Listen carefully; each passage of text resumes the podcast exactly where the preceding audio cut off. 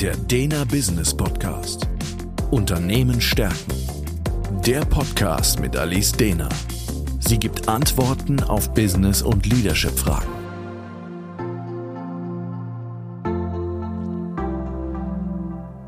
Herzlich willkommen zum Dena Business Podcast. Mein Name ist Alice Dena und Thema heute: Werden Ihre Ziele zu berühmt-berüchtigten Neujahrsvorsätzen?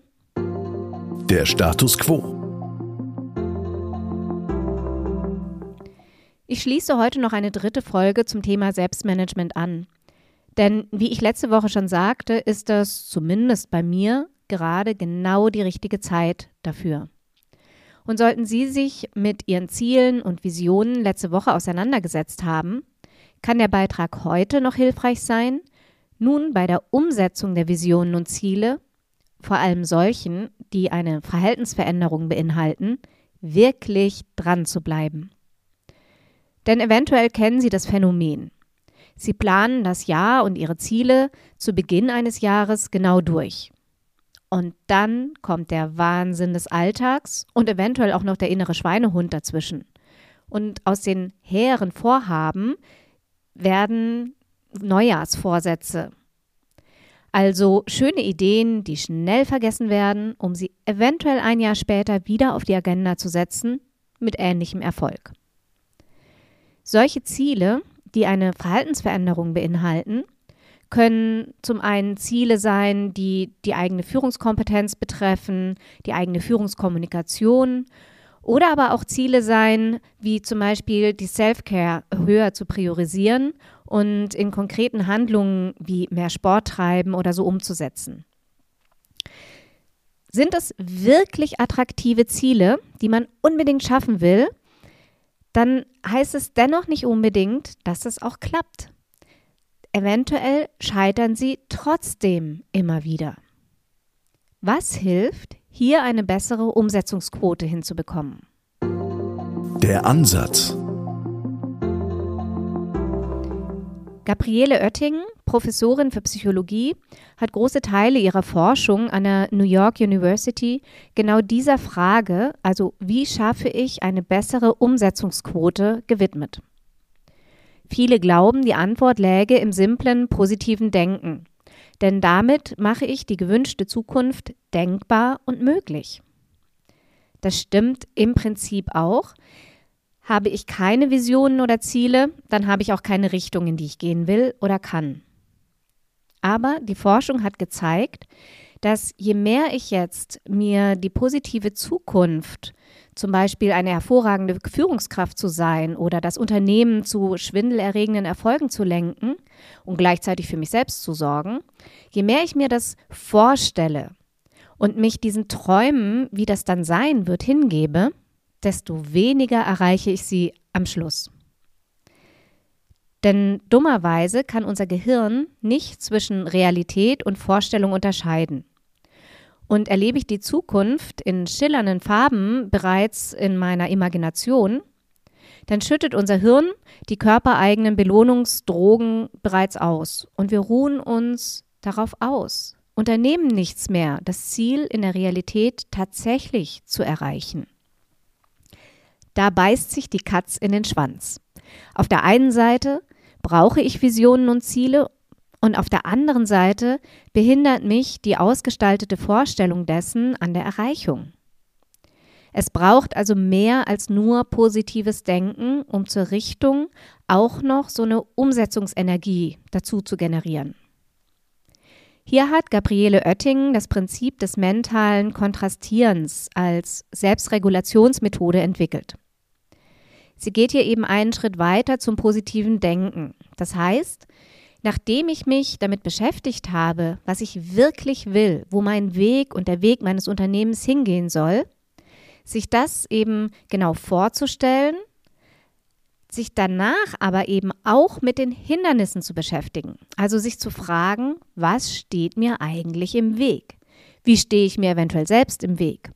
Wo liegen Fallstricke, und Hürden bei der Realisierung. Trifft man hier auf Hindernisse, deren Beseitigung zu kostspielig erscheinen, dann ist die Frage, kann ich das delegieren? das Ziel auf einen anderen Zeitpunkt verschieben oder sollte ich die Visionen und Ziele neu setzen? Merke ich aber, die Hindernisse sind durchaus bewältigbar, braucht halt nur ein bisschen Energie. Das Ziel als solches hat aber genug Energie und soll wirklich erreicht werden, dann liege ich genau richtig und dann lohnt es sich, weiter dran zu bleiben. Die Lösung. Wie mache ich das jetzt konkret? Wie gesagt, der erste Schritt, die Erreichung des Ziels oder der Vision zu imaginieren und darüber abzuprüfen, ob das wirklich Zugkraft besitzt. Also ist das wirklich ein Ziel, was ich erreichen will? Ist das mein Weg? Im zweiten Schritt sollte man dann eben die Frage klären, was hindert mich darin, daran, das zu erreichen? Wo werden Schwierigkeiten auf dem Weg auftauchen? Um dann im dritten Schritt sogenannte Wenn-Dann-Pläne für die erwarteten Hindernisse aufzustellen. Wenn ich mir also vorgenommen habe, in meiner Führungstätigkeit eine bessere Beziehung zu den Mitarbeitenden aufzubauen, das Teamgefüge zu stärken und so die Unternehmenskultur positiv mitzuprägen, mehr als ich das jetzt bislang schon getan habe, dann imaginiere ich als allererstes, wie das Miteinander sein wird, wenn ich das erreicht habe. Wie gehen wir im Alltag miteinander um? Wie laufen Meetings ab? Wie ist äh, das äh, Gefühl, wenn ich morgens schon das Unternehmen betrete? Wie ist die Beziehung zu den Mitarbeitenden? Danach setze ich mich dann aber mit den Hürden auseinander. Eine Hürde könnte zum Beispiel sein, dass wenn ich im Stress bin und zu viele Themen gleichzeitig an mich herangetragen werden und ich das schon so im Bauch spüre, dass ich dann für gewöhnlich recht knapp und abweisend werde. Dafür kann ich jetzt einen Wenn-Dann-Plan entwickeln. Der könnte zum Beispiel lauten, immer wenn ich merke, schon an diesem Bauchgefühl, dass gerade zu viele Themen brennen und ein Mitarbeiter auf mich zukommt und etwas von mir will, atme ich einmal tief durch und sage ganz freundlich, dass ich mir für das Anliegen gleich angemessen viel Zeit und Ruhe nehmen möchte und daher erst zwei andere Themen beenden will, bevor wir in dieses Gespräch einsteigen. Das heißt, der Weg aus solchen Zwickmühlensituationen bedeutet nicht immer zwangsläufig, dass ich mich zurücknehmen muss oder immer ansprechbar sein muss für Mitarbeitende, sondern die verbesserte Kommunikation kann auch bedeuten, klarer meine Bedürfnisse zu kommunizieren.